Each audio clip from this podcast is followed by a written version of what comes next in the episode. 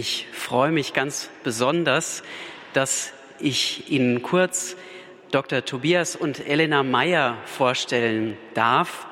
Wir haben uns sozusagen gerade wieder getroffen. Wir haben uns vor einigen Jahren schon kennengelernt. Sie haben lange Zeit in München gelebt, leben jetzt seit einem halben Jahr im Erzbistum Paderborn und haben also auch einen weiten Weg, gute 500 Kilometer hierher gemacht, um zu erzählen. Sie sind verheiratet und haben eine wirklich wunderbare Geschichte miteinander im Glauben und in der Liebe.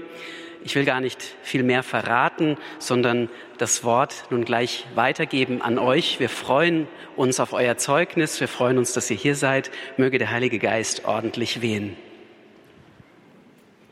Ja, hallo zusammen. Ich würde gerne noch kurz was singen und lade Sie dazu ein, oder lade euch, haben wir gesagt, dazu ein, mitzusingen. Ja? Jesus, Jesus, Jesus,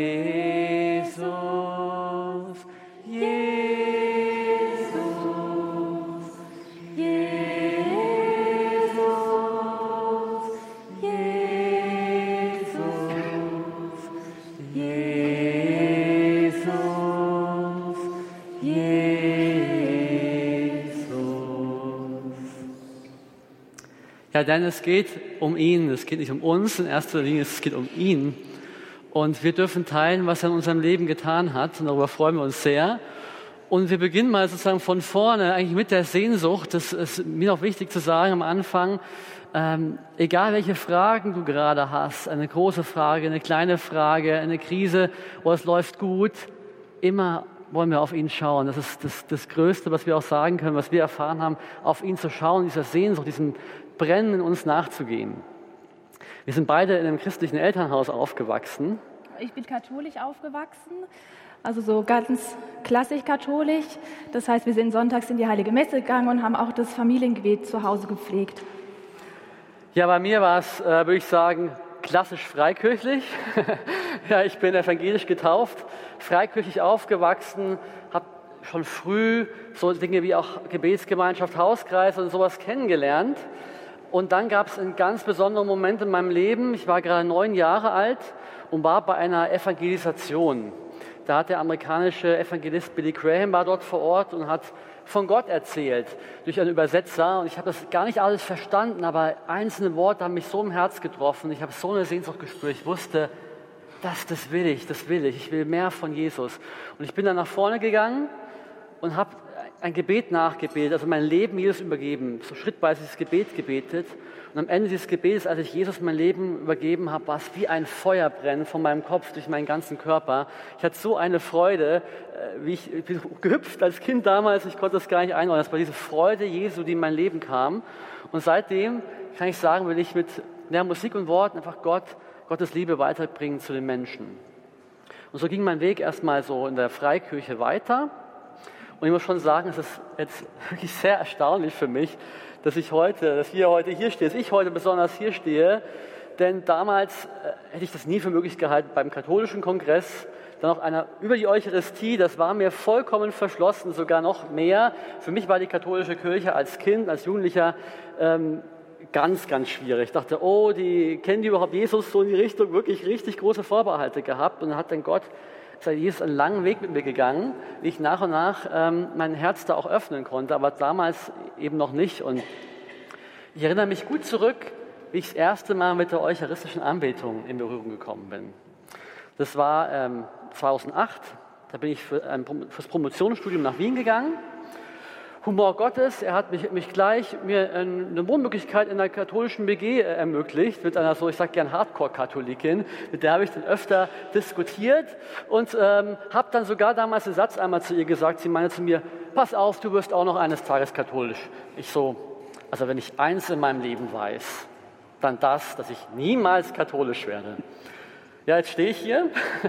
Es ist also auch gut, wenn man seinen Glauben auch in Diskussionen bekennt. Sie konnte das auch immer gut begründen. Und das hat eigentlich auch was bewirkt bei mir. Ja, und dann hat sie mich gleich, ich war ganz neu, erster Abend in Wien, gleich mit dem Stephansdom zur Heiligen Messe geschleppt, war noch nie in einer heiligen Messe, dann gleich zum Loretto-Gebetskreis, wer das kennt, äh, ist für einen Freikirche leicht herausfordernd, sagen wir mal. Ja, ging schon gleich so los. Zwei Gesetze Rosenkranz, zwei Gesetze. Für einen Freikirchler gefühlt eine halbe Ewigkeit. Ja, gegrüßet sei zu Maria ging es los. Ich dachte, ich höre nicht mehr auf zu beten. Was ist da los? Ich habe nur, saß mehr oder weniger in der letzten Bank, habe mir so die Ohren zugehalten. Jesus, ich bete nur zu dir, ich bete nur zu dir. Und dann war das äh, Gebet vorbei, ich habe aufgeatmet und dann ging der Lobpreis los. Nächste äh, Irritation, da waren die ganz frei, haben die Arme gehoben. Ich war selbst charismatisch, habe auch so schon in Sprachen gebetet und kannte das. Auf einmal haben die Katholiken angefangen, äh, in Zungen, Zungen zu beten. Sag, dürfen die das überhaupt? Das ist doch eigentlich, das, das, also dass das überhaupt möglich ist. Habe hab mich wirklich getroffen. Und der Höhepunkt war dann, das war der Höhepunkt für die Katholiken, für mich war es eher das Gegenteil, war, als die Tür aufging, Weihrauch und es kam der eucharistische Herr hinein, ja, in der Monstranz. Ich habe das noch nie vor, ich wusste gar nicht, was das ist. Ich sah nur, oh nein, das goldene Kalb kommt rein. Ein goldener Gegenstand, ja. Weihrauch, alle gehen auf die Knie. Ich stand ganz Protestant, in Protestantenmanier da, protestmäßig, habe mich nicht hingekniet. Nachdem der Herr vorbei war, habe ich gesagt, okay, Herr, ich knie nur vor dir. Vor dir knie ich jetzt, aber nicht vor dem goldenen Teil.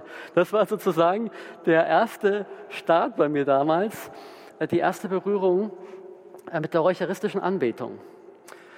Und so gingen die Jahre sozusagen mal weiter. Ich war dann auch eine Zeit in Augsburg, zwei Jahre, wieder Humor Gottes. Ich war da für ein Masterstudium, habe nach einer Wohnmöglichkeit gesucht. Wo lande ich?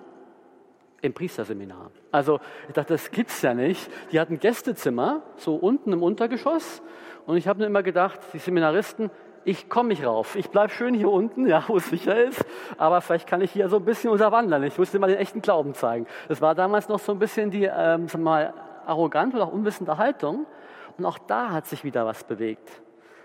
Weil wir jetzt hier bei den Zisterziensern sind, will ich das kurz erwähnen. Ich hatte das Gespräch äh, dort damals mit einem Seminaristen gehabt, der jetzt vor ein paar Jahren ein Heiligen Kreuz Zisterzienser geworden ist. Und der hat mir damals das einfach so gesagt, schau mal, es geht alles um den Herrn. Es geht alles um ihn. Du musst nicht der größte Marienverehrer und Heiligenverehrer sein, aber wenn du glaubst, dass das der Herr ist, hier im, im Brot gegenwärtig und er bleibt es, dass du das katholische Verständnis von der Eucharistie hast, müsst du eigentlich katholisch werden. Ich habe es erstmal nicht so an mich ranlassen, aber so ein bisschen hat es in mir gebrodelt. Herr war auch gnädig, ähm, so Stück für Stück mir Sachen zu offenbaren. Aber ich habe in der Zeit eben das Gebetshaus Augsburg kennengelernt und das hat bei mir persönlich viel bewirkt. Einfach aus dem Grund, ich gedacht habe, wow, der, der inspirierende Typ da vorne, ja, der ist katholisch. Dann kann es ja doch nicht ganz verkehrt sein. So, das war mein Gedanke. Und ich würde sagen, so zwei Schlüssel haben sich da aufgetan. Die Sehnsucht nach Einheit kam dort in mein Herz und was ganz stark schon von klein auf da war, war die Suche nach Wahrheit. Herr, was ist es denn? Wort gilt auch heute noch. Wie, wie meinst du das? Also wirklich die Bibel wörtlich zu nehmen, was er, der Herr, der selber gestern, heute und Ewigkeit ist. Der Weg ging weiter und eines Tages bin ich dann in München gelandet. Gott hat irgendwie was vorgehabt. Langsam wurde es ein bisschen verdächtig, denn ich habe nach einer charismatischen Freikirche gesucht und über einen Kontakt so lande ich auf einmal in einem katholischen Gebetskreis, in, von einem Kloster, Passionistenkloster, also wirklich so richtig katholisch, ja. Und die haben noch einen Pianisten gesucht und dann haben sie mich gefragt, ob ich jetzt öfter mal Klavier spielen kann. Auf einmal war ich der Pianist einem, als einziger Freikircher im katholischen Gebetskreis. Ja, und da habe ich dann die Elena das erste Mal gesehen und habe gleich gedacht, die spreche ich an. Strategie vorbereitet, hat so eine Visitenkarte dabei, dachte, oh, vielleicht habe ich ja Glück und sie sucht vielleicht einen Klavierlehrer. Das brauchen die ja öfter, die Christen, ne? auch die Katholiken. Ja? Und dann bin ich da hingegangen mit einer Visitenkarte und habe gesagt, ja, wie schaut's aus? Brauchst du Klavierunterricht? Und lustigerweise hat, auch, hat sie wirklich nach einem Klavierlehrer gesucht. Ich dachte, puh, schauen wir mal. So. Jetzt muss man dazu sagen, die Elena hat in der Zeit in einer WG gewohnt. Ich habe sie gerne Betschwestern-WG genannt. Ja? Das waren so besondere Frauen, die haben ganz viel gebetet, ja, so Gebetszeit gehabt. Da dachte ich, okay, schauen wir mal, ich komme da direkt hin. Das E-Piano stand in der Kapelle. So, und da war schon mal eine lebensgroße Marienstatue. Ja, schon mal richtig für den Freikirche so das absolut Schwerste für einen Freikirchler ist, meistens ist Maria. Also es ist einfach eine, Riesen, eine Riesensache. Und 12 Uhr schlägt es, auf einmal geht die Tür auf, eine, äh, eine Mitbewohnerin kommt rein, jetzt ist Engel des Herrn. Ich sage, wer kommt? Wo? Wo? Was? Sie steht auf, sie gehen vor zu Maria und los geht's gegrüßt heißt zu Maria. Ich dachte, hä, was ist jetzt passiert? Ja? Und dann on the top nach der Klavierstunde, haben wir es gerade gehört, legt die Elena mir so ein Traktat hin über eucharistische Wunder. Dachte ich, okay, habe ich gedacht echt hübsch, aber so katholisch, da kommt schon das Weihrauch aus den Ohren. Ja. Da muss ich ja erst mal drei Stunden beten, bis ich in ihre Nähe darf. So, das war mein erster Eindruck. Aber jetzt viele Worte von mir. Wie war es denn für dich? Ja, also ich habe mir gedacht, boah, der ist so anstrengend, der redet und redet und er braucht so viel Aufmerksamkeit. Die Frau, die den später mal abbekommt, die wird es echt nicht leicht haben. Und ich erinnere mich, ähm, ich war dann eines Tages war ich zum Beten in der Kapelle, also vor dem eucharistischen Herd, der, also in der Anbetung und saß da mit meinem Kniehocker und plötzlich ging die Tür auf und der Tobias kam rein. Und er hat gerade auf einen Termin gewartet im Kloster. Und ähm, er, hat, er hat auch so einen Kniehocker geholt, hat sich direkt neben mich gesetzt, obwohl die ganze Kapelle frei war und hat mich angeschaut.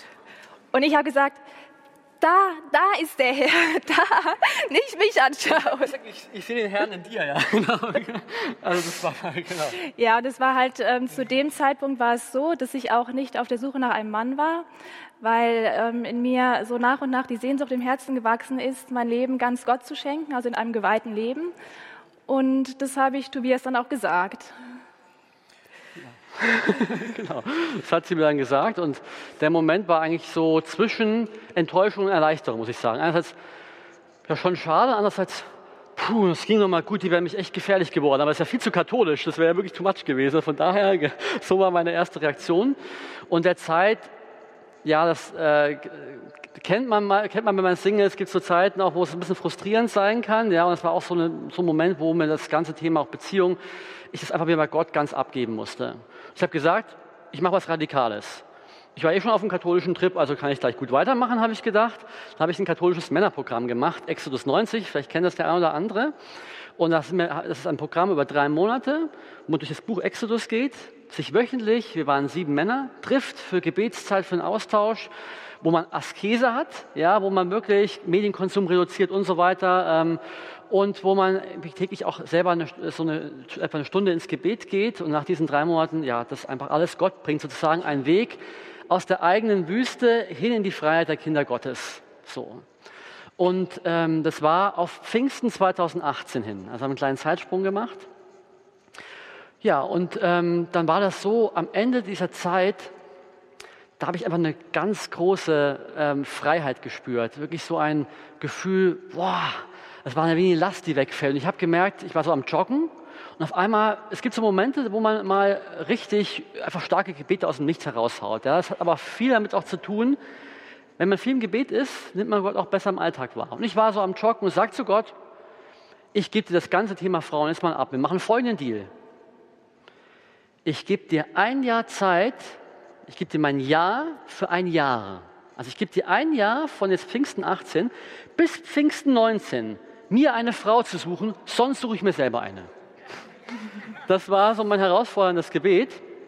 Ja, und ähm, Gott hat dann auch ganz besonders geantwortet, bevor ich euch das erzähle, ein kurzes ähm, Lied von mir hat mich, also der Heilige Geist ist so eine Kraft, so eine Stärke und es ähm, immer wieder, hat mir das in dieser Zeit auch Kraft gegeben, auch jeden Tag immer wieder und auch im Heiligen Geist zu beten und hat mir mal ein Wort so aufs Herz gelegt, was ich da entdeckt habe, es ist hebräisch, es heißt Yada.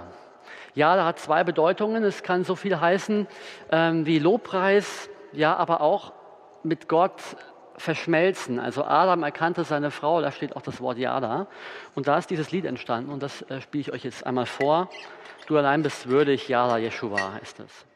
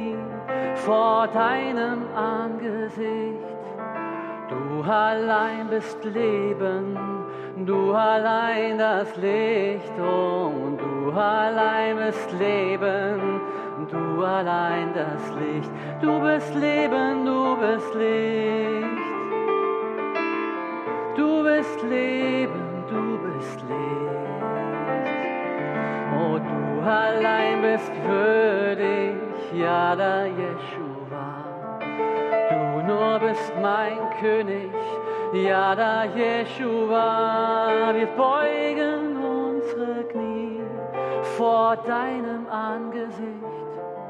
Und du allein bist Leben, du allein das Licht, und du allein bist Leben, du allein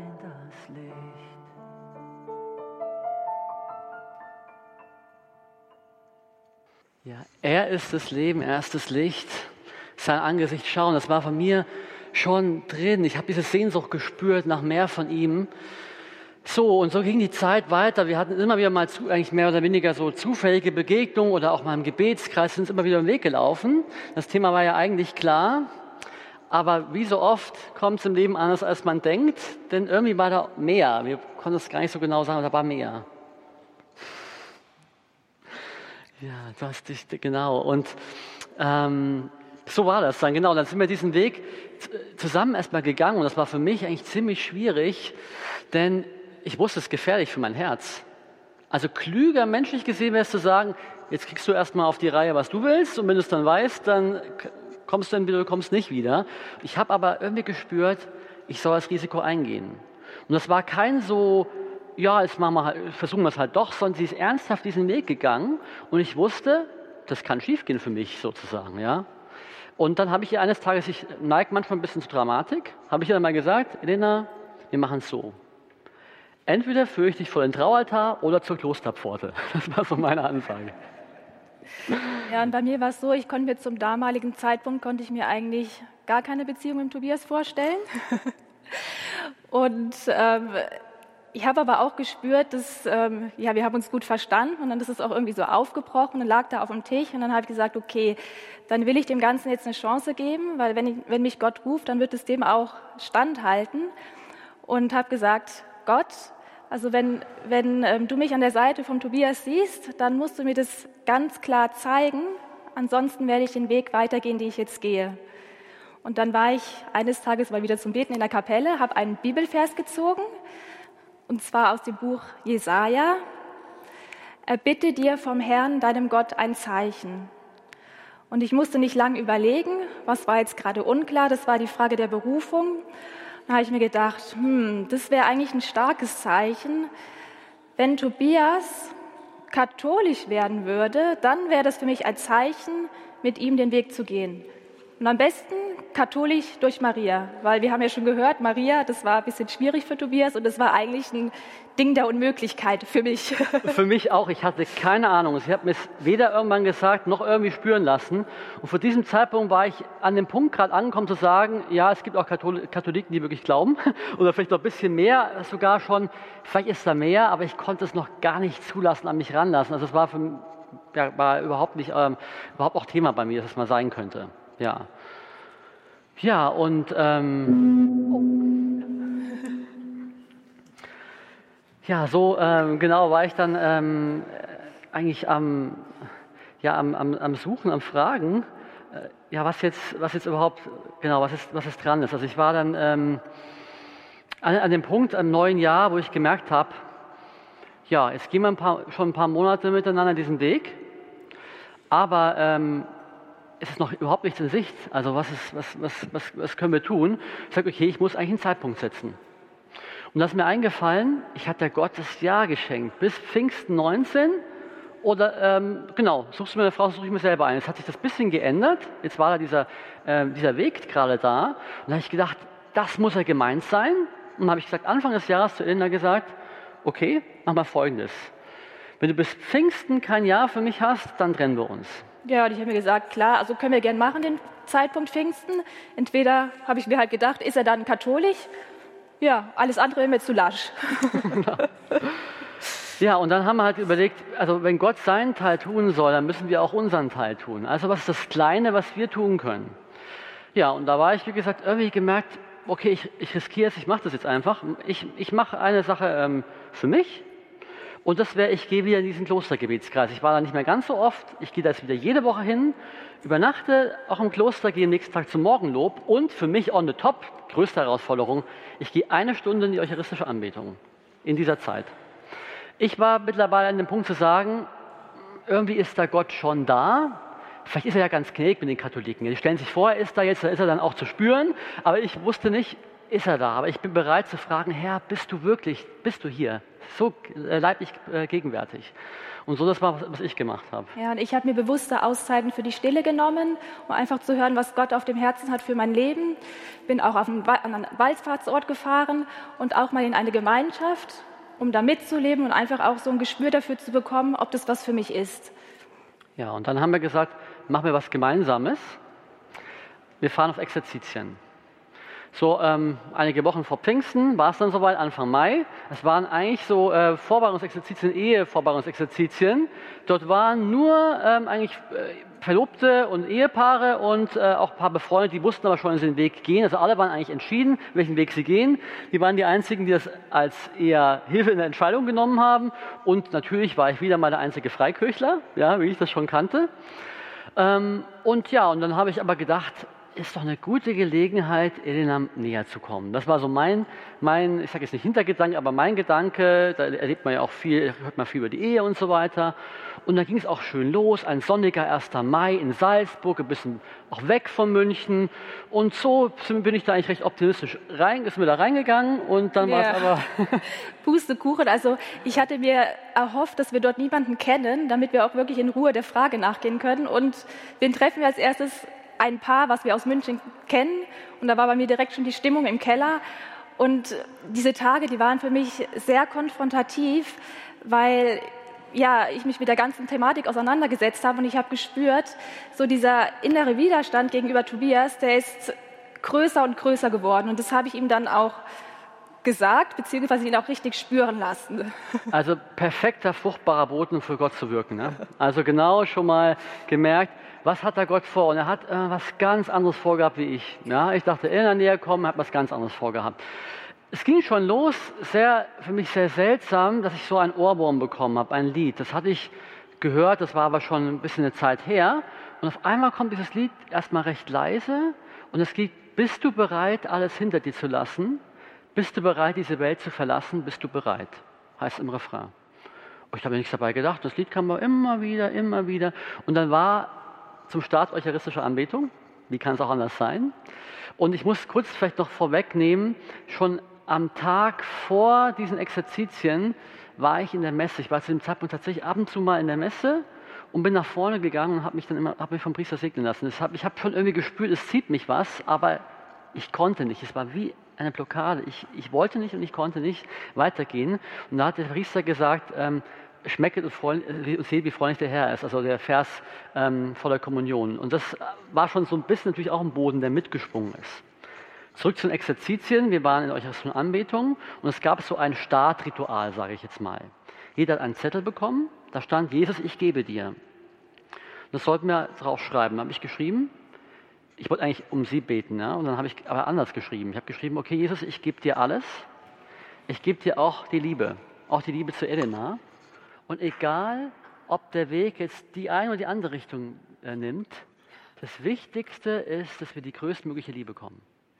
Das war mein Gebet. Äh, ja, und dann war es so, man sollte paarweise vor das Allerheiligste nach vorne gehen. Und diesen Zettel, haben bisschen nach vorne gegangen, haben diesen Zettel in eine Schale gelegt, eine Kerze angezündet und ein Bibelvers gezogen. Das haben alle gemacht. Wir kamen dran, gehen nach vorne, knien uns vor das Allerheiligste, ich lege den Zettel rein, zünde die Kerze an, schau nach oben.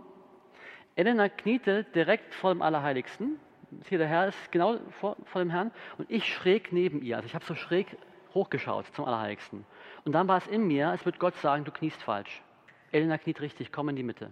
Das habe ich so gespürt, habe wie einen Schmerz gespürt, dass ich am falschen Platz bin. Das Lied die ganze Zeit. Bist du bereit, alles hinter mir zu lassen? Wir gehen weg und ich wusste, dieser Vers, den Elena jetzt gezogen hat, der ist für uns. Wir dann draußen waren, als vor, der Auftakt vorbei war, sagt sie mir den Vers. Sie sagt zu mir, genau 1. Korinther 13, 13.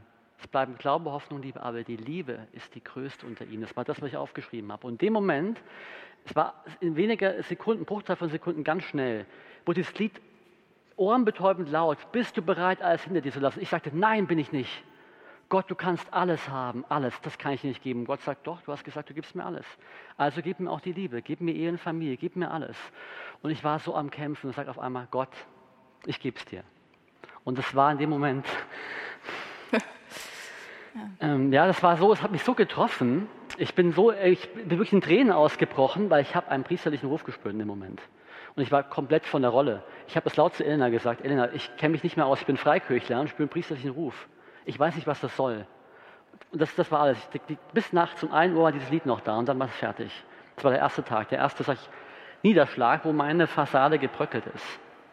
Der zweite Tag, komplett schwierig. Große Distanz zwischen uns, großer Widerstand. Ich war abends auf dem Zimmer, Elena wollte schon früh schlafen gehen. Ich saß da und habe nur gesagt, okay, was mache ich? Es klappt gar nicht. Ich komme Elena nicht näher, jetzt spüre ich irgendeinen priesterlichen Ruf. Was geht hier ab? Und wollte eigentlich nichts mehr. Und dann war ein Impuls, geh in die Kapelle. Nachtanbetung, der Herr war, war ausgesetzt. Und ich dachte, ich will nicht, geh, fünf Minuten wenigstens. Okay, ich gehe fünf Minuten. Es war schon nach halb elf, ich gehe hin, gehe, hin, gehe rein und die Elena war noch da. Ich dachte, die schläft schon längst. Sie winkt mich her, stellt mir eine Kniebank neben sich, ich knie mich neben sie, ich schaue nach vorne und es war jetzt auf einmal genau umgedreht wie am Tag vorher. Ich kniete direkt vorm Allerheiligsten und Elena leicht versetzt neben mir. Ich schaue nach vorne zum Herrn. In dem Moment nimmt Elena meine Hand und legt ihre Schulter auf meinen Kopf und ich spüre, jetzt kniest du richtig. Genau hier will ich dich haben, im Zentrum, äh, bei mir, aber auch verbunden mit ihr. Wir, wir, haben beide so eine Verbundenheit gespürt äh, in dieser Zeit, das, das kann ich nicht mit Worte fassen. Es war so eine Tiefe da. Und ich sage zum Herrn, Gott, ich verstehe es gerade nicht, aber ich spüre, ich bin richtig. Also ich spüre immer noch diesen priesterlichen Ruf, aber ich will auch die, die Ehe mit Elena. Priestertum, Ehe, wie geht das zusammen? Ich habe keine Ahnung, aber ich glaube, du hast einen Weg. Die Antwort folgte am letzten Tag der Exerzitien. Es gab einen Vortrag über Theologie des Leibes. Und eine Aussage hat mich voll von den Socken gehauen. Das Ehebett ist wieder Altar. Ich dachte, boah, das hat mich so getroffen. Also, in der, also wie wir in der Kommunion unsere Erstkommunion erneuern, wie wir immer wieder erneuern das Sakrament. Dasselbe passiert in der Ehe, in der Vereinigung von Mann und Frau, die auch ihr Sakrament erneuern. Da dachte ich, was für eine Würde ist denn das, wie sich Christus mir schenkt in der Messe. Es ist ja unglaublich. Und dann ist es auch ein Sakrament. Es, ist, es war so richtig wumm. Und dann bin ich richtig aus diesem, also habe ich doch aufge, also genau, habe ich aufgeschrieben auf einen Zettel. Wow, Ehe um Priestertum oder Priestersein geht ja doch, aber nur im Katholischen. So Priester der Familie. Ja. Auf einmal dachte ich, was schreibst du da auf? Ich war total, ich habe es gar nicht verstanden. Und dann hat Gott mir alle Sakramente ausgelegt. Auf einmal kamen mir Sätze, die ich schon oft gebetet habe. Das erste war, Herr, ich will dich aufnehmen. Ich will dich mehr aufnehmen. Und wie kann man den Herrn mehr aufnehmen, wenn man ihn leiblich aufnimmt? Dann kam Maria, das ist die größte Schwierigkeit. Ich habe so oft gebetet, Gott, nimm mehr Raum in mir ein. Wie kann Gott mehr Raum einnehmen als in Maria, wo er aus ihr geboren wurde, wo wir alle sagen, wow, der neue Christus werden. Das, und das kam auch, dann kam, kam auch das, äh, Beichtsakrament. Wenn, wenn ein, eine körperliche, also wenn Gott anwesenden Priester mir die Vergebung zuspricht, hat es eine andere Kraft, wie wenn ich das irgendwie denke in meinem Kopf. Und das Ganze kam auf den Punkt, dass ich gemerkt habe, als würde mein Glaube einen Körper bekommen. Ich war immer so im Kopf, als diese leibliche Dimension des Glaubens kam rein. So, und ich war ein harter Brocken, ich hab, war immer noch nicht überzeugt. Ich habe euch ja die Frage auch gar nicht, äh, auf, auf, habe ich ja gar nicht beantworten wollen. Und dann hat äh, Gott es nochmal äh, noch auf den Punkt gebracht, indem wir dann waren wir Mittagessen und danach kam eine junge Frau auf mich zu. Die habe ich vorher noch nicht gesehen, noch nie gesehen dort. Die war auch nur zum Babysitten da für ein paar Stunden. Die hat gehört, ich bin Freikirchler und wollte wissen, warum habt ihr Freikircher so ein Problem mit der eucharistischen Anbetung? Und da habe ich ihm meine Geschichte erzählt. Und dann kam es an einen Punkt, wo wir es unterhalten haben und ich dann einfach gesagt habe, ich, ich möchte für Sie noch gern beten nach diesem schönen Gespräch. Ähm, und ich bete für Sie und spreche folgende Worte aus. Und wegen dieser Worte bin ich letztendlich katholisch geworden. Also ich spreche zu ihr, ich sehe einen dunklen Raum, schaue ich mal nach hinten. genau. Also hier, wenn der Herr aufgesetzt ist, ich sah einfach nur die Hostie, wie sie in der Monstranz angestrahlt wird, ja, wie ein Lichtkegel. So. Und dieser Lichtkegel wird immer größer. Ich sah die Monstranz, ich sah den Tabernakel, ich sah den Altar, ich sah Maria und die Heiligen. Die ganze Kirche war erhellt. Das pulsierende Herz Jesu, aus dem alles wie mit Strahlen verbunden aus dem alles erwachsen ist. Die ganze Fülle. Und ich habe das immer gern so gesagt. Ich habe immer gesagt, für mich war früher freikirchlich sein war Jesus Punkt. Allein Jesus. Und für mich war katholisch immer Jesus und. Und Maria und die Heilig und Primborium und Zeug, das wollte ich nicht, ich wollte Jesus alleine. Und auf einmal macht Gott, macht Jesus aus diesem Punkt einen Doppelpunkt. Es geht alles um Jesus, aber er lädt dich in was Größeres ein. In die ganze Fülle des Himmels, die ganze Fülle aller Heiligen aller Zeiten und die Einladung, komm und nimm, komm. Das war so stark, es war den ganzen Tag, das ging auch abends, war noch, noch ein Barmherzigkeitsabend am nächsten Morgen wache ich auf mit diesem Bild und ich stehe so im Zimmer und sage nur, ich kann nicht zurück. Das, was ich erst gesagt Ich habe was erkannt, das war wie, ich, ich kann nicht so, ich habe eins in meinem Leben versprochen, auch Gott, nämlich, dass ich gehorsam sein will. Ich will diese Wahrheit, egal was es, was was es mich kostet, dieser Wahrheit folgen. Und so war es, ich kann nicht zurück. Und auf der Heimfahrt, oder dann konnte ich es aussprechen, ich konnte dann schließlich das auch sagen, ich werde katholisch. Ja, ja das habe ich dann auch registriert. Aber interessanterweise hat mich das irgendwie gar nicht so bewegt, weil ich noch so mit meinem Widerstand Tobias gegenüber beschäftigt war dann habe ich ihm noch auf der Heim, äh, Heimfahrt gesagt, also du, ich glaube, das wird nichts mit uns. Perfekter Start, kaum entschieden katholisch zu werden, schon ein Messer in die Brust gerammt bekommen. Gell? Also so äh, richtig, äh, hat sich so erstmal nichts gelöst, im Gegenteil, aber ich habe eine Freude gehabt, ich habe gespürt, oh, ich konnte es auch gar nicht fassen. Am nächsten Tag komme ich von der Arbeit heim und habe wie so ein, auf einmal so eine, ich sag jetzt mal, eine vielleicht eine Vision ist zu viel, aber so einen Gedanken gehabt. Ich sah mich, wie ich zu Gott sage, ziemlich genau ein Jahr vorher, Gott, ich gebe dir mal ein Jahr. Und auf einmal war es so, würde Gott lächeln und so schauen. Nein. Nicht du gibst mir ein Jahr, sondern ich gebe dir mal ein Jahr und dann ist der Protest vorbei und du kommst nach Hause. So kommt der Protestant nach Hause. Ja? So war es bei mir. Und es sind viele kleinere und größere wunderschöne Dinge passiert in dieser Zeit. Die Woche, als ich mich entschieden habe, sonntags waren die Exerzitien aus, montags habe ich diese, diese, dieses Bild im Kopf gehabt und war dann wieder donnerstags in diesem Gebetskreis im, im Kloster der Passionisten mit der Anbetung. Habe dann noch das Zimmer gehabt, wo das Herz Jesu war. Dann war das Evangelium, war die Brotrede Jesu. Das ist wirklich mein Fleisch, das ist wirklich mein Blut. Genau in dieser Woche, wo ich noch mit meinen Eltern drüber sprechen muss. Das waren so ganz viele schöne Dinge. Und letztendlich hat es dahin geführt, ich wusste, an diesem Pfingstsonntag 2019 wird was Großes passieren. Es war nur was anderes. An diesem Tag wurde ich nachmittags in einer eigenen Messe in der Heiliggeistkirche auch noch in München, also so passend, am Patrozinium, habe ich, habe ich die Firmung und die Erstkommunion empfangen und bin nach Hause in die katholische Kirche gekommen. So war das. Ja, und dann würde ich sagen, gingen eigentlich die Probleme erst richtig los. Job verloren, München verlassen, Trennung kam dann auch noch. Aber ähm, ja, erzähl du erstmal, das für dich in der Zeit war. Ich hatte eigentlich, also das muss ich vielleicht noch erwähnen, äh, das muss ich noch sagen, das ist noch wichtig. Da war ich katholisch am Pfingstsonntag, war eine Woche später zu Besuch in der Schweiz, habe einen Freund besucht, war in meiner ersten Sonntagsmesse als Katholik. Der, der ähm, Pfarrer war nicht da, hat sich vertreten lassen von seinem Bruder. Der Bruder war der Leiter von Radio Maria Schweiz. Wir kommen ins Gespräch. Kurz Zeit später habe ich einen Job war mir klar, ich verlasse alles, gehe nach zu Radio Maria, habe einen WG-Platz noch, ähm, wurde mir noch organisiert, St. Josefskirche, Pfarrhaus, WG mit dem Priester, mit Kapelle um Allerheiligsten, wo man selber den Tabernakel noch öffnen darf zur Anbetung. Also katholischste Job, katholischste äh, WG. Und ich war schon so, ich dachte, oh krass, jetzt hast du vielleicht doch noch den priesterlichen Ruf. Ja, das war bei mir sozusagen der Stand der Dinge. Aber im Endeffekt war ja eigentlich erstmal das Zeichen sozusagen, ich wusste zwar nichts davon, aber eigentlich für dich hätte es erfüllt sein können, oder? Ich meine, genau. quasi durch Maria, dann noch der Weg. Es hat sich erfüllt, aber es blieb mir dann irgendwie in der Situation verschlossen. Und also trotz sogar mehrmaliger Bestätigung, das war interessant, ich war eine Freundin besuchen und war mit ihr so am Plaudern. Und wie aus dem Nichts sagt sie plötzlich zu mir, Elena, du hast das Zeichen bereits bekommen. Ich so, was, was meinst du jetzt damit? Und sie hat gesagt, ja, das hat sie jetzt einfach im Herzen, das soll sie mir so sagen. Und ich habe mir gedacht, okay, keine Ahnung. Dann ähm, vier Wochen später treffe ich eine andere Freundin ähm, und ja, wir haben über die Situation gesprochen und sie sagt mir, ja, Gott hat dir bereits alles gezeigt, es gibt nichts mehr Neues zu zeigen. Und ja, ich habe es aber in dem Moment auch nicht verstanden. Und die Folge davon war dann, dass ich nicht mein Ja für Tobias sprechen konnte. Und dann haben wir uns getrennt.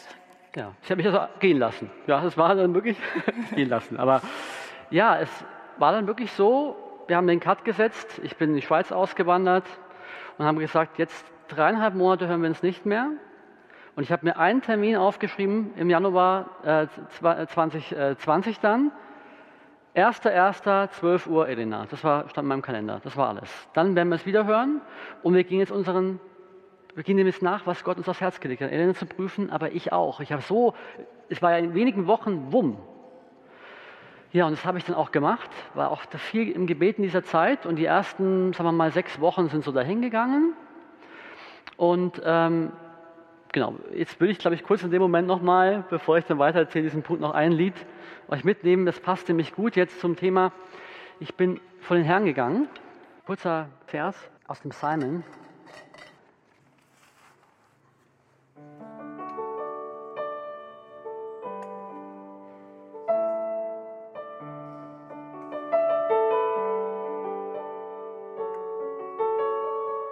Ich habe den Herrn allzeit vor Augen.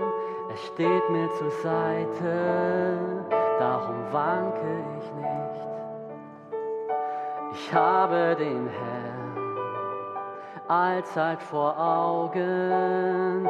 Er steht mir zur Seite, darum wanke ich nicht. Ich habe den Herrn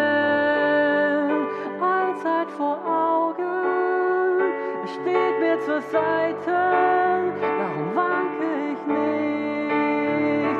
Ich habe den Herrn allzeit vor Augen, steht mir zur Seite, darum wanke ich nicht.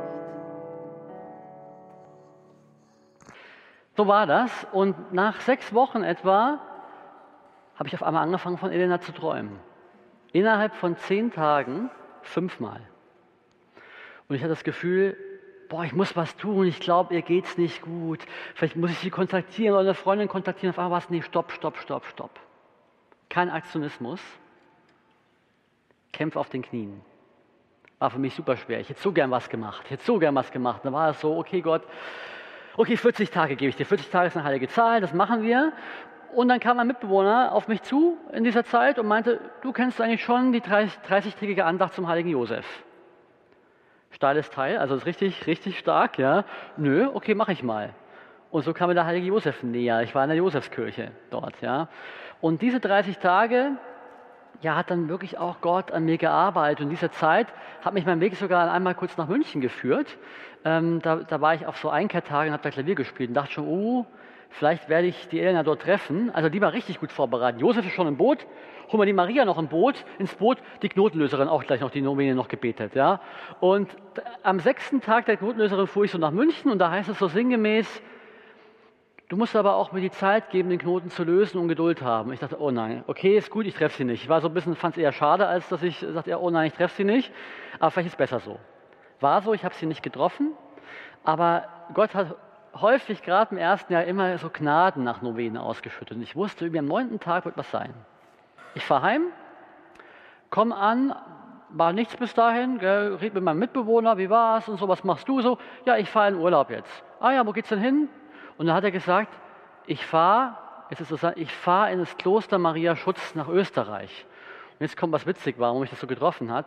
Ich hatte erfahren in München, Elena ist nicht da, die ist gerade im Kloster Maria Schutz in Österreich. Und er fuhr in derselben Zeit dorthin und ich habe später erfahren, dass Elena auch die Knotenlöserin-Novene gebetet hat, zum ersten Mal in ihrem Leben wie ich. Also waren wir zeitgleich an diesem Gebet dran.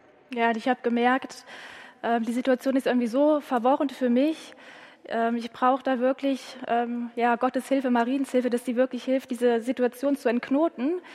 Und genau, ich bin dann halt in den Wallfahrtsort gefahren, Maria Schutz, und habe dann auch einen Bibelvers gezogen. Es ist interessant, dass Gott halt sehr oft durch das Wort Gottes zu mir spricht.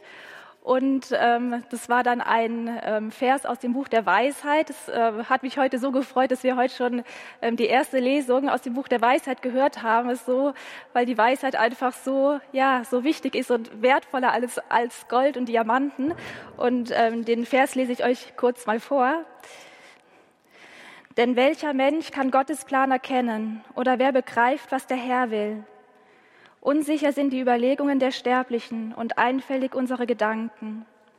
Wir erraten kaum, was auf der Erde vorgeht und finden nur mit Mühe, was auf der Hand liegt. Wer ergründet, was im Himmel ist? Wer hat je deinen Plan erkannt, wenn du ihm nicht Weisheit gegeben und deinen Heiligen Geist aus der Höhe gesandt hast? Ja, und das hat mich so berührt, weil dieser Vers das zusammengefasst hat, wie es mir geht. Ich habe halt gemerkt, irgendwie, ich erkenne kaum irgendwie, was vor mir liegt und wie soll ich dann das erkennen, was Gott einfach mit meinem Leben vorhat, was er auf dem Herzen hat. Und dann habe ich jeden Tag in dieser Zeit, wo ich in Maria Schutz war, diesen Bibelvers gebetet und wirklich Gott um, um Weisheit angeflecht. Also ich brauche deine Weisheit, weil allein schaffe ich das nicht. Ja, ich habe auch gefleht. Es war, war schon Dezember mittlerweile und am dritten Advent habe ich so ein Gebet beten können. Das war, also das, das kennt ihr vielleicht, ja. Das auf einmal konnte ich intensiver mehr flehen, mehr spüren. Ich konnte auf die Knie noch mal ganz anders gehen. Und das ist mir auch noch wichtig, äh, einfach mitzuteilen. Manchmal denken wir so in der Anbetung oder auch wenn man Zeit in der Stille vor Gott verbringen muss, irgendwie trocken, irgendwie fühle ich gar nicht so viel oder es passiert vielleicht auch gar nichts. Und dann kommt im Alltag ein Gedanke, denke, ah, hier spricht Gott aber es ist eine Frucht dessen, dass wir vorher auf den Knien waren, weil wir da in diese Beziehung eintreten, dass Gott eben auch im Alltag zu uns sprechen kann. Und so bin ich da auf die Knie, habe gesagt, Gott, ich, ich, es ist menschlich gesehen nicht mehr möglich, dass da noch eine Entscheidung passiert. Wenn nach anderthalb Jahren diese Entscheidung nicht fallen, wie soll die noch kommen? Wenn, wenn er eine Entscheidung treffen kann, ist es, weil du eingreifst. Ich bitte dich jetzt, greif ein. Schick Jesus vorbei oder Maria, mach was. Ja? Also, dass es Klarheit kommt, einfach, dass sie Klarheit bekommt, was dran ist. Insgeheim habe ich natürlich mir schon gewünscht, das habe ich, vielleicht muss ich das auch noch, noch mal sagen, in der Zeit der Josefs-Novene, als die Träume kamen, habe ich dann schon auch gemerkt, dass es nicht die Berufung, das, die priesterliche Berufung ist, die Gott mich ruft. Das habe ich dann schon gespürt und habe auch Josef immer so insgeheim, weiß schon, was ich will, ne? so ein bisschen hingelegt, ja, mit der Hoffnung. Und so war das auch, also habe ich es flehentlich äh, hingelegt. Und zwei Tage später, das war am 17.12., 2020 ähm, ähm, sind wir jetzt, ich so, habe ich den ganzen Tag so einen recht, in dem Fall doch ähm, herausfordernden Gedanken gehabt, sagen wir es mal so. Ich habe gedacht, wir sehen uns dann ja wieder, so um Neujahr herum. Wir hatten noch nicht den genauen Tag, aber wir wollten uns auch Zeit nehmen dann zur Aussprache. So viel war klar, egal wie es dann ausgeht. Ähm, ich glaube, ich sollte sicherheitshalber bei der Eltern Ring besorgen. Und ich habe gedacht, ist ein bisschen, bisschen krass. Ich habe so auf dem Herzen gehabt, habe meinem, hab meinem besten Freund davon erzählt, so ein Wiener, bist deppert, na, Alter, übertreib nicht, ne? Guck mal richtig mal pianissimo, komm mal runter, das ist ja viel zu heftig. Ich weiß, es klingt krass, aber irgendwie habe ich das Gefühl, ich soll das machen. Ich heißt ja nicht, ich mache den Antrag, ich habe ihn nur dabei, falls Gott die Gelegenheit schenkt, habe ich so gesagt. Ich kam nach Hause an dem Abend und sagte erstmal von Herrn. Ja, ähm, habe den Tabernakel geöffnet, bin auf die Knie und sag, Herr, also bin ich jetzt voll auf dem falschen Trip oder wie ist das jetzt? Ich brauche ich brauch von dir eine Antwort. Herr, ich habe nur eine Frage an dich. Soll ich Elena einen Verlobungsring kaufen? Ja oder nein? Gib mir ein Zeichen. Such's dir aus, aber mach's bitte eindeutig. Das war mein Gebet vor dem Allerheiligsten. Zwei Stunden später will ich schlafen gehen und denke so ganz pragmatisch, Moment, du hast noch drei Tage, dann fährst du eh zu deinen Eltern nach Hause über Weihnachten. Kann man in drei Tagen überhaupt so schnell einen Verlobungsring besorgen? Kriegen keine Ringgröße, ich weiß ja gar nichts. Vielleicht machst du dich umsonst jetzt hier verrückt. Es geht wahrscheinlich gar nicht. Guck mal nach. Dann habe ich gegoogelt, Verlobungsring, und dann kennt ihr das vielleicht von Google, Vorschlag in der Nähe suchen. Ja, okay, suchen wir mal in der Nähe. Erst besten Juwelier genommen, draufgeklickt, das war so ein schickimicki äh, Diamantjuwelier, dachte ich, okay, aber ich gucke mal, ob die überhaupt sowas haben wie Verlobungsringe. Und da war oben das Menü, habe ich draufgeklickt, Verlobungsring und da stand dort Verlobungsringe, Modelle anzeigen. Und das kennt ihr vielleicht solche Seiten, die von selber scrollen auf dem Handy. So von selber, so nach oben. Ich klicke drauf, Verlobungsringe anzeigen, es scrollt hoch, ein Ring ist abgebildet und drunter steht Elena Verlobungsring. Und ich dachte, ich habe meine Augen erstmal so, das kann das sein? Ich bitte Gott um ein Zeichen, such dir eins aus und er macht eine Leuchtreklame für mich, ja, so bumm. Ich war völlig von der Rolle und am nächsten Tag das muss es durchziehen. Du hast gefragt, Gott hat geantwortet, also muss es es durchziehen. Ich bin da so halb mit schlotternden äh, Knien, also in diesen ich sag mal, schickimicki-Laden, dann kam schon so ein junges Mädel an, guten Tag, was kann ich für Sie tun? Und ich war so nervös, ich erstmal erzählt habe, äh, wissen Sie, gestern habe ich gebetet, so, Gott um ein Zeichen soll ich, und Elena heißt sie, der Ring Elena, und so, mm, war so die Reaktion, ja. Und ähm, äh, welchen Ring wollen Sie jetzt? Ja, diesen Ring, diesen Ring. Sie hat den geholt, und ich das nächste so, ist mir ein bisschen unangenehm, aber wissen Sie, das ist kein so Fake-Antrag, wie ich das meinen würde. Also sie könnte Nein sagen. Also kann man den vielleicht noch umtauschen oder so, wenn ich es irgendwie. Äh, nee, die Hälfte muss man jetzt anzahlen. Ich sage, okay, ja, und in dem Moment, als es darum ging, die Anzahlung zu machen, ist sie kurz weggegangen. Ich sitze da und denke auf einmal so, die ganze Tragweite dieser Entscheidung spüre ich, bist du dir sicher, dass du das Leben mit ihr verbringen willst? Ich sage, ich glaube, ja, ich nehme es sozusagen, ich greife es im Glauben. Und in dem Moment, wo ich dann die Anzahlung gemacht habe und diesen Ring nachher rausgegangen bin, hatte ich einen Frieden. Habe einen tiefen Frieden gehabt und dachte, okay, jetzt gehe ich, gehe ich mal weiter und schauen wir mal. Und ich habe auch gedacht, ist auch vollkommen, natürlich nicht egal für mich. Aber selbst wenn sie jetzt den anderen Weg geht, der Ring ist, habe ich eh nicht ausgesucht, Jesus ja ausgesucht für sie. Also der gehört ja eh sozusagen. Ja? Das war so mein Gedanke. Ja, und wir haben uns dann zur Absprache, wann wir uns jetzt genau treffen und auch ein bisschen Zeit zu haben, darüber zu sprechen, Redebedarf wird sein, so oder so. Uns am vierten Advent das erste Mal wieder gehört. Da habe ich sie dann angerufen, war erstmal so, hu, erstmal ganz besonders. Und äh, kurz gesagt, am Ende ging es eigentlich nur um Absprachen, wann, wann sehen wir uns? Und ich frage so, ich habe ein bisschen früheren Tag vorgeschlagen als Sie, da haben wir ein bisschen mehr Zeit, Sie meinen, es ihr zu früh. Und ich habe halt so, war, okay, so einen Schock bekommen, so einen Stich ins Herz. Ich habe eigentlich dann in dem Moment gedacht, vielleicht äh, hat sie immer noch keine Antwort und hat einfach jetzt aufgegeben, es erzwingen zu wollen. Sagt, ich fahre einfach mal über Weihnachten zu meinen Eltern, entspanne mich, dann kommt die Antwort vielleicht von selber. Habe so gemeint, äh, prüfst du noch? Ja? Und sie sagte dann so, nee, ich habe es Klarheit. Äh, wie? Äh, sicher? Ja, sicher bin ich mir sicher. Ja, wann denn? Und dann sagt sie, am 17.12. hat Gott mir Klarheit gegeben. Ich dachte, ich habe schnell das Gespräch beendet und denke, äh, ich muss mal was nachgucken. Und dann gucke ich nochmal nach. Und es war am selben Tag, wie Gott dieses Zeichen vom Ring gegeben hat, hat er ihr die Klarheit ins Herz gegeben. Und ich war so, ich bin nur auf die Knie gegangen, ich habe geweint, Gott, das ist zu viel, ich habe es nicht fassen können.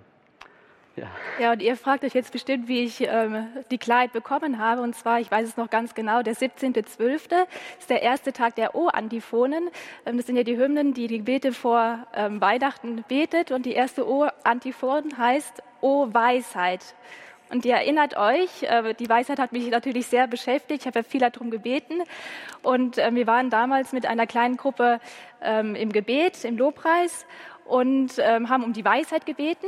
Und danach ist der Priester auf mich zugekommen und hat gesagt so zu mir, also während wir gebetet haben, hatte ich plötzlich den Gedanken, Elena, du hast dein Zeichen bereits bekommen. Und das hat er zu mir gesagt, das war jetzt die dritte Bestätigung. In dem Moment hat mich das wirklich berührt und ich hatte plötzlich dann diese Klarheit. Und ähm, ja klar, der äh, Tobias ist katholisch geworden.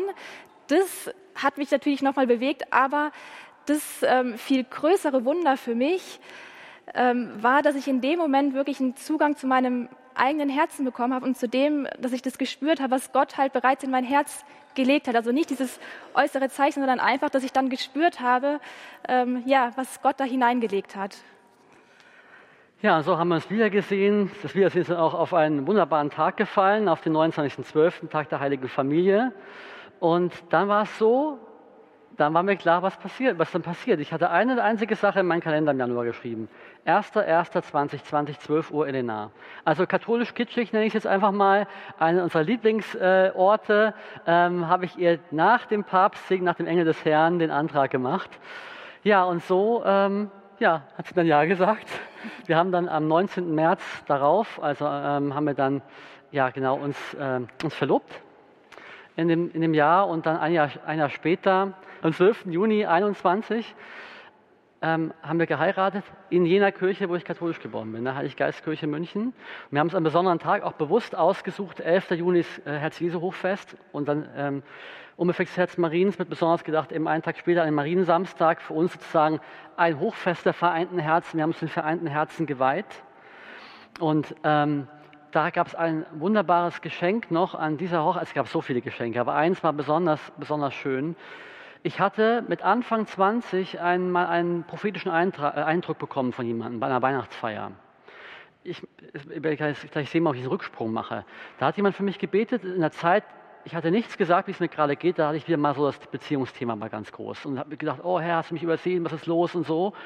Und sie betet für mich und sagt zu mir, ich soll dir von Gott sagen, ich werde die Frau für dein Leben zu dir führen, du brauchst nichts zu tun. Das war 16 Jahre vorher. Und sie sah wie ein Bild, wie Gott die Frau für mein Leben in Händen hält, sie zu mir führt und ihre Hand in meine legt. Und jetzt war das so, an diesem Tag ähm, ja, hat mein Schwiegervater, äh, Ennas Papa hat sie zu mir geführt, hat wirklich gesagt, ja, mit den Worten, ich übergebe dir meine Tochter, ihre Hand mir übergeben. Es war, ob der himmlische Vater dieses Versprechen nach ja, über 16 Jahren eingelöst hat. Also ein ganz, ganz besonderer Moment. Ja, und äh, jetzt wollen wir zusammen für euch noch, ähm, noch ein Lied singen. Lass dein Angesicht leuchten heißt dieses Lied. Das sagt eigentlich alles.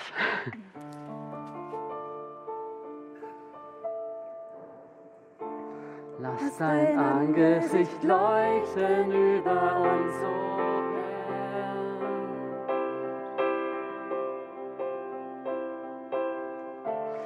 Lass dein Angesicht leuchten über uns, o oh Herr.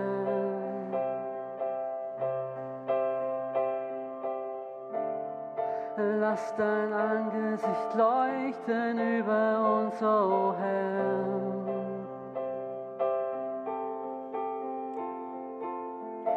Lass dein Angesicht leuchten über uns, o oh Herr.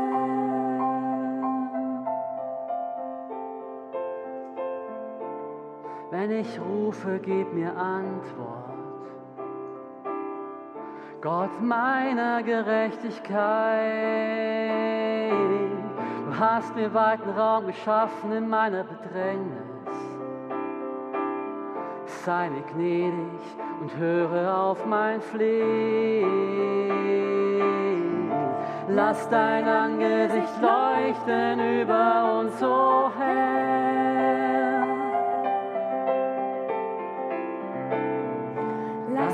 Angesicht leuchten über uns so hell.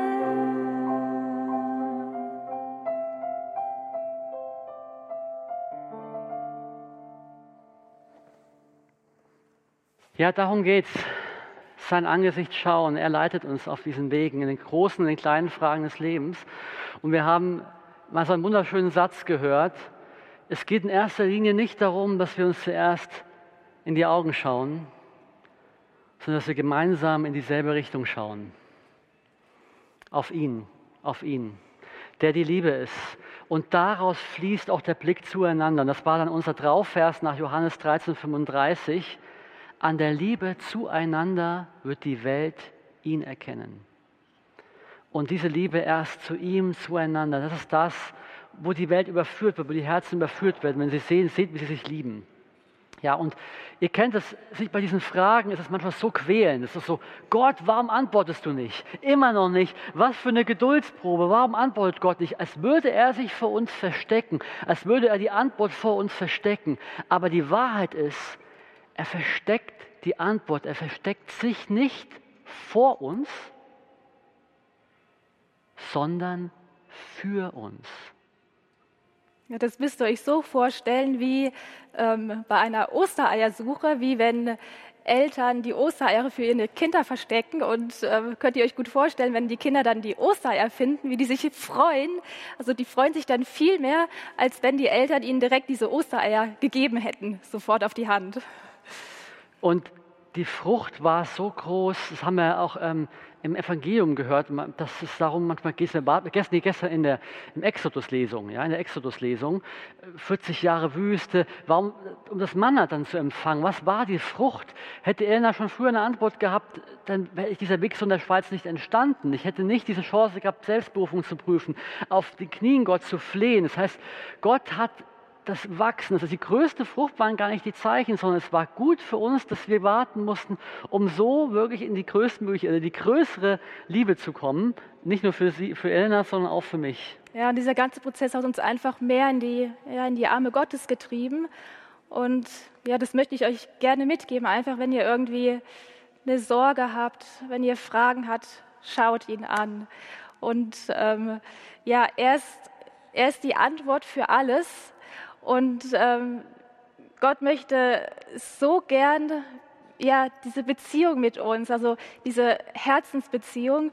Und er möchte mit jedem, also er möchte nicht nur mit mir, er möchte mit jedem von euch Einzelnen sprechen. Und wir stellen es uns manchmal so, so spektakulär vor, aber das ist es nicht, weil wir sind alle dazu berufen, Gott wirklich zu hören, also in, in kleinen Dingen und auch in groß. Und er spricht ständig zu, zu uns. Und das ist, ja, das ist einfach eine Einübung, wie wenn ich jetzt einen Freund kennenlerne. Also, ja, er ist da und er, er spricht, er spricht wirklich und ja, sucht und fragt, fragt nach ihm.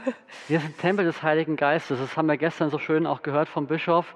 Nach der Eucharistie, nach der Heiligen Messe beginnt das eucharistische Leben der Alltag und immer wieder zu vergegenwärtigen. Das ist so schön. Für mich, der das mehr im Kopf hatte, der jetzt katholisch geworden ist und Christus leiblich erfahren darf. Es ist so tief berührend, zu wissen, wir tragen ihn als Tempel seines Geistes auch nicht nur im Kopf, sondern auch ganz leiblich. Wir tragen ihn in uns, wir dürfen uns mit ihm vereinigen und wir alle zusammen, wenn wir es hier von diesem Kongress weggehen dürfen, sein Leuchten, sein Strahlen, sein Angesicht leuchten lassen in dieser Welt, in der Liebe zueinander.